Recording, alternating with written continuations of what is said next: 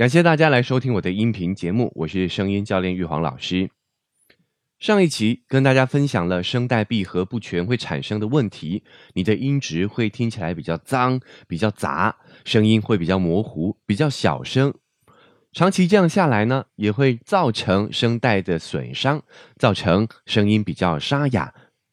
解决的方式呢，是可以透过“内”这个发音的练习。让自己熟悉声带闭合的状态，不知道大家练习的结果如何？如果你愿意，也可以把你练习的心得在音频下面留言跟大家分享。不过记得，如果想要达到有效的练习，你的那个内要发的清亮清楚、有穿透力，才是正确的声带闭合状态。不过，由于我没有办法在现场哦聆听到大家发出的内正不正确，所以建议大家呢可以把自己的练习录下来，反复的聆听。当然，也要提醒大家要保守一点。我们从比较低音阶的内，再慢慢拉高到高音阶的内来练习，让我们可以循序渐进的去达到那个音阶跟状态。今天这一期音频节目呢，我们要跟大家讨论的是另外一个说话时常见的问题，以及它的解决方法。如果你的职业、你的生活是需要长时间去说话的，你一定听过以下的说法：别人一定会跟你说，你怎么都用喉咙讲话呀？你应该要练习用丹田发声啊！丹田的部分，我们在前几期已经讨论过了，有兴趣的人可以听前面几期的内容。那么用喉咙讲话是什么意思呢？讲话本来就是用喉咙里的声带来发声，不用喉咙要怎么说话呢？用喉咙说话这种说法呀，是因为看到别人说话时候脖子这里的肌肉会非常的用力，非常的紧绷，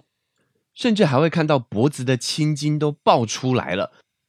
这时候的声音听起来应该是这个样子啊。声音会尖尖刺刺的，不太悦耳，像鸭子一样啊。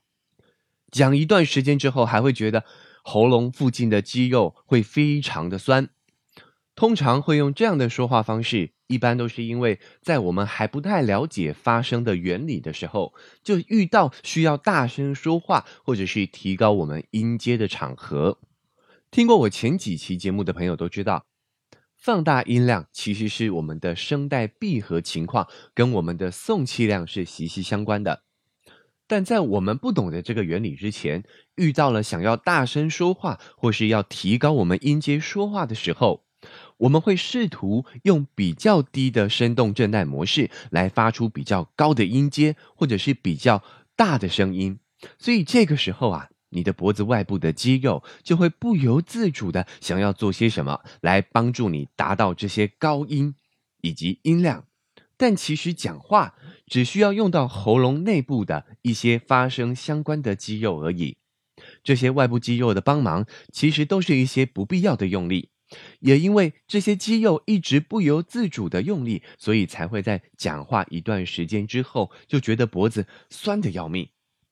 这种说话方式比较累还不打紧，我们在肌肉紧绷的同时，也会带动我们的喉头上提。由于生理构造的关系，喉头上提时，我们的气管是会盖起来的，盖住了气管，气息就不会畅通。因此，错误的气息再加上紧绷的声带，就会发出尖尖扁扁、像鸭子般的声音。所以，不管你今天要多大声说话，或者是要用多高的音阶，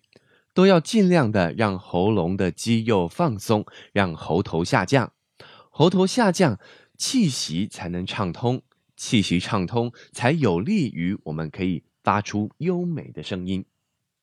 接着就要跟大家分享一个发声的练习，就可以让我们的喉咙放松。这个练习呢，就是发出呜。的这个音，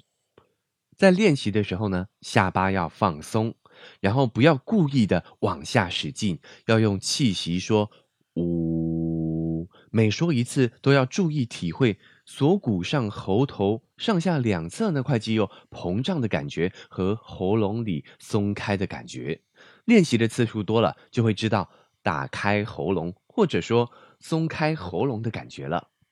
为什么要做这个练习呢？我们反过来练习看看，你让自己的喉咙用力，喉头上提，你会发现你很难发出“呜”的这个声音。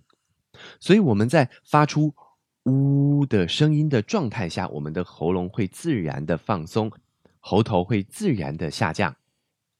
因此，当你发现自己想要放大音量，或者是提高你说话的音阶的时候，喉咙呢不自主的紧张用力，那你就可以尝试用这个练习方法，用“呜”这个字